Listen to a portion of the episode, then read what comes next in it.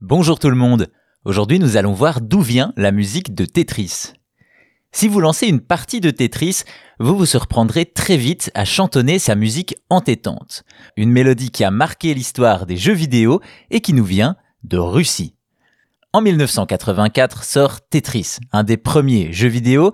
Le principe est simple, empiler des blocs de différentes formes qui viennent du haut de l'écran pour former des lignes pour les effacer et scorer. Si les blocs touchent le haut de l'écran, c'est game over. Un principe simple et un gameplay efficace, on peut bouger les formes de gauche à droite, accélérer leur chute et surtout les faire tourner sur elles-mêmes pour les placer au mieux. Grâce à cela, Tetris a fait le tour du monde et est encore un des jeux les plus vendus de l'histoire du jeu vidéo. Un succès qui aura également permis de populariser sa musique. En effet, même sans être joueur, beaucoup de gens connaissent la mélodie du jeu et il faut dire qu'elle reste dans la tête. Pourtant, cette musique n'a pas été composée initialement pour le jeu. Pour suivre la trace de cette partition, direction la Russie où l'on connaît l'air depuis le 19e siècle.